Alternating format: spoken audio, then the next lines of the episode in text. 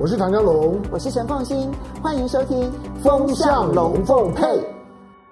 大家好，我是陈凤欣，非常高兴在周末的时候呢，能够跟大家聊一聊在过去这一段期间所发生的各式各样的大小事情。好，今天要来谈的，当我们从财经的议题当中，很多人都在关心一件事情，大家注意到说。嗯，习近平其实在八月份的时候呢，当时曾经发表了一个很重要的政策，叫做共同富裕。那么，可是呢，这个政策在前前后后有非常多对网络平台巨擘的一些监管整顿。那这整个的风暴呢，使得很多在全球呢非常知名的中国概念股，不管是阿里巴巴啦、腾讯啦、美团啦、哔哩哔哩啦、快手啦，那么滴滴出行啦，其实它的股价都遭遇到重挫，哈，几乎是打到了谷底。很多人要问说，哇，那共同富裕会不会让中概股再也没有可以投资的空间？我们先来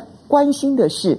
掌握大笔金额的人，他们是怎么想的？啊，当然，你推了一个政策，我其实在前两个礼拜已经跟大家分享的，就是共同富裕背后的政策思维到底是什么？啊，那我觉得到目前为止呢，过去这两三个礼拜，我其实看了非常多的评论，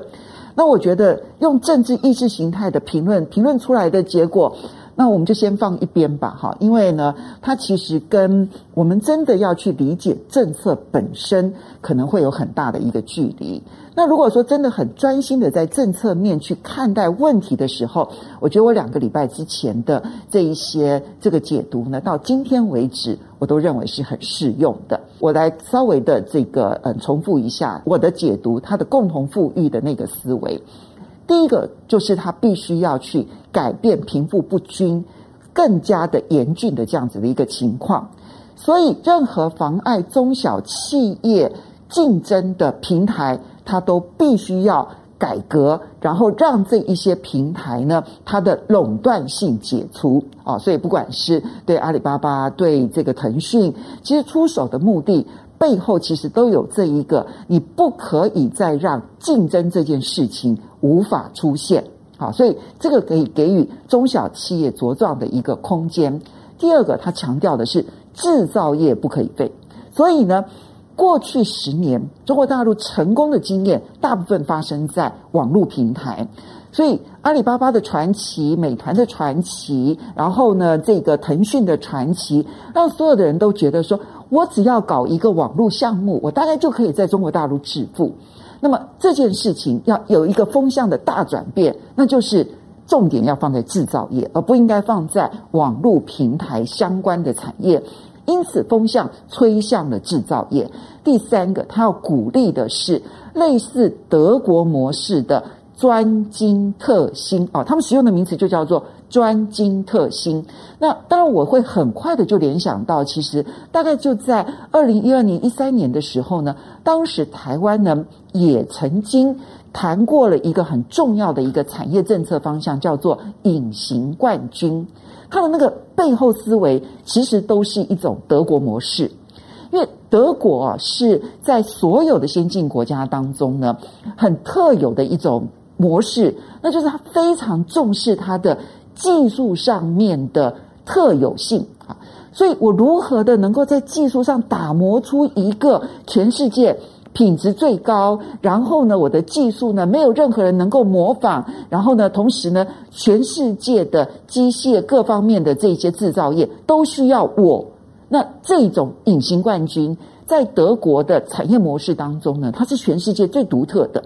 当美国。几乎将所有的产业呢都打败，然后只剩下金融产业、网络产业、科技产业的时候，这个时候的德国模式就特别的引人注意。那因为台湾呢地方小。它没有办法形成一种大的这种网络的平台式的产业发展，所以在二零一二年、一三年的时候，当时曾经提出了隐形冠军的概念。今天隐形冠军的概念就跟这一次的特金专新，其实它的那个概念几乎是一模一样的。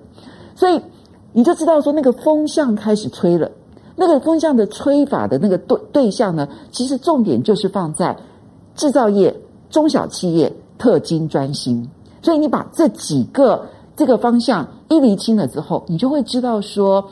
重点在哪里。所以我们就要回头来看，既然政策是这样催的，那问题是全世界的基金的操盘手，他有没有得到这个讯息？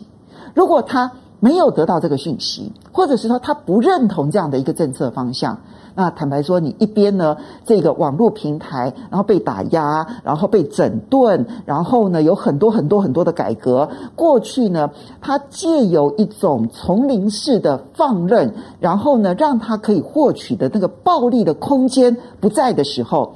那你从投资者的角度来讲，我当然会减少对你的投资。啊，我当然必须要减码你所有的相关的这些个股，我又没有办法认同你未来要去发展的方向，那我当然就必须要把资金撤退。好，所以呢，这是一种可能性。第二种可能性就是，哦，你的风向变了，那我认同你这个风向成功的几率很大，于是我资金用转进的方式转进。风向所吹的这个方向，那么我们实际去观察资金的流向是什么呢？我在这边必须要说，我觉得实际观察资金的流向，就包括美国媒体，他们其实在就有这个报道，然后呢，并且呢去提出来说，尽管说很多人认为共同富裕其实就是要砍杀有钱人的。当然，中国大陆不断地强调说他们没有杀富济贫。你看到很多的媒体呢，也都用这种方式来解读共同富裕，但实际上面的状况，你看到的却是资金还在继续的流入中国大陆。你观察过去这两周，那去统计出来的这个国外资金流入在亚洲当中呢，其实中国大陆吸纳的这个资金比例还是相当的高，所以资金还在流入。第二个是你其实看到有很多的基金经理人，他们现在开始呢去宣传他们的基金的时候，如果说跟中国大陆有关的基金的时候，它的重点已经告诉大家说，风向变，如果你跟着政策的风向变的话，是很有机会的。好，所以他们已经开始在说另外一个故事，而这另外这个故事。他们至少认为资金流入到这个新的风向是有机会的。那更不要讲说女股神啊，那 Wood 他重新的去布置，然后呢投资中概股。看起来这些国际上面的大户抄底，哈，就是在低档的时候呢，建立中概股持股的这一个人数越来越多。然后我也看到了很多，包括了高盛的报告啦、摩根斯坦的报告啦，大概那个方向其实都是如此。我不敢说新风向出现了，然后呢，新风向呢也出现了一个资金的一个流流动。他就一定能够成功，因为这个成功的背后，刚刚讲，既然你要走专精特新，其实它难呢。你要做到全世界的隐形冠军，那苦干实干，然后你还必须要掌握技术的一些细节，然后同时你还必须要有这一些这种打磨的能力，各方面，它不是一件容易的事情。你你你拿你找台湾的这些隐形冠军就好了。那么在那段期间呢，台湾其实找到了很多那一种在全世界呢拥有这个技术，然后因为这个单一的技术而能够吃遍全世界的那一种中小企业的这个家家数非常的多。然后其实你去听他们的故事，我也私底下跟他们有机会的时候呢，见了面之后呢，彼此之间聊啊谈啊的时候。你会发现，他们都是拥有了就是十几年、二十几年、三十几年那一种那种非常的专精的努力的，然后去寻找他们的独特性。其实那个是一件很辛苦的一件事情，你都必须很佩服他们在一个技术上面日益求精这样子的一个精神。很佩服，成功真的不是偶然的，所以资金就算开始来了，政策也到位了，但是是不是代表它一定会成功？那你要看你有没有足够的人才能够进入这个行业，那么几乎是用苦守寒窑的方式，然后去发展出一个很好的技术来。那我觉得这个部分是我们未来要观察的。那我当然也注意到，在政策的这一个。呃，到位这件事情上面，其实有一个很重要的一个变化。前几天习近平呢正式的宣布要成立北京证交所。在大陆其实已经有两个证交所了，一个呢是上海的交易所，另外一个是深圳的交易所。那么现在呢是要在北京设一个交易所。北京其实原本有一个股权的转让的中心，好，那可以呢有一些就是你还没有达到那个上市标准，因为每一个交易所其实对于可以上市的个股，它都会设定一些，比如说你要连续几年获利多少啦，然后你的资本额必须要有多少啦，然后同时呢你必须要有多少的成长啦，表现出你的这个财务健全的这样子的一些公司才会容许你上市。那么这个，但是这一点就会使得有一些可能新创公司，我在筹资的时候呢，会特别的困难。比如说，那我就必须要高度的去依赖创投公司啊。那么我这筹资上面呢，就没有办法有那种大众筹资的这样子的一个管道。在这个北京呢，其实它的原本，他们他们俗称叫做新三板哈。那么其实就是一个股权转让中心。其实原本呢，设计上面呢，就是希望让这一些，它虽然还没有达到上市的这一些利润标准、财务标准的这一些相关的公司，它可以有一个平台式的，然后交换股权。那么这种交换股权的平台，只要设立在那个地方，它有一个很大的好处，那就是呢。当我在一开始的时候，我可能我设立一个新创公司，我需要的是天使投资人来投资我，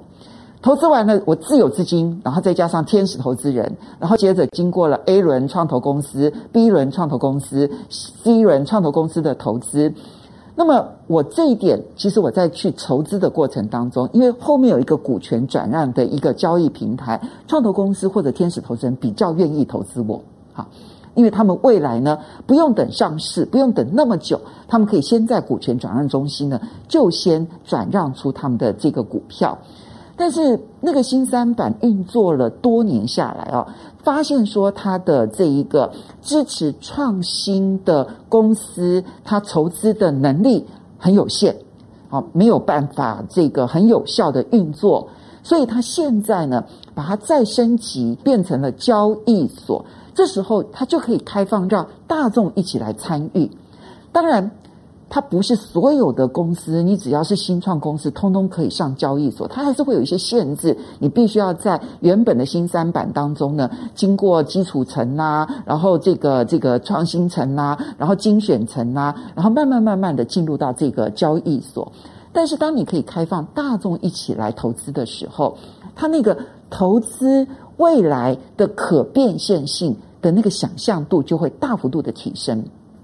习近平在谈这段话的时候呢，他的重心点放在说要去服务那些创新型的中小企业，而且特别强调他要跟上海的交易所还有深圳的交易所必须要有分工能力。那这什么意思？其实我用白话文的话，大家就听得很清楚了。那上海证交所可能大型企业比较多，深圳它的交易所可能确实在中型企业来说的话是比较多的。那这个时候，北京交易所它最重要的功能就是要扶植中小企业。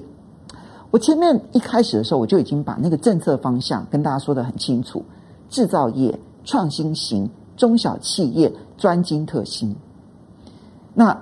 北京交易所设立的目的是什么？就是扶持符合这一些条件的中小企业，它可以有更灵活的筹资管道。它不管是在一开始的时候去跟创投，然后提案，然后取得资本，然后到后续的这样子的一些发展，其实都会有非常大的一些帮助。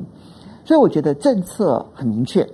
而政策所引导的资金流向。乃至于未来，很明显看到人才的流向，因为当这里更有前途，以 money 的钱哈，当这里更有 money 的前途的时候，那么你就可以想象得到，人才从过去集中往阿里巴巴、腾讯这种网络平台的这一种流动，它会开始转移到这一些专精特新，而且中小企业的机会就会增加。这是政策的引导，钱财、人才正在往这个方向去。我还是要最后强调，会不会成功，就要看有没有足够的人愿意好好的去发展出那个技术。如果真的发展出来的话，那其实对于全世界的产业分工会造成极大的震撼，对台湾的影响也会非常的大。这是呢，我为大家所做的解析，提供给大家做参考喽。非常谢谢，周末愉快。那么我们下一个礼拜同一时间再见，拜拜。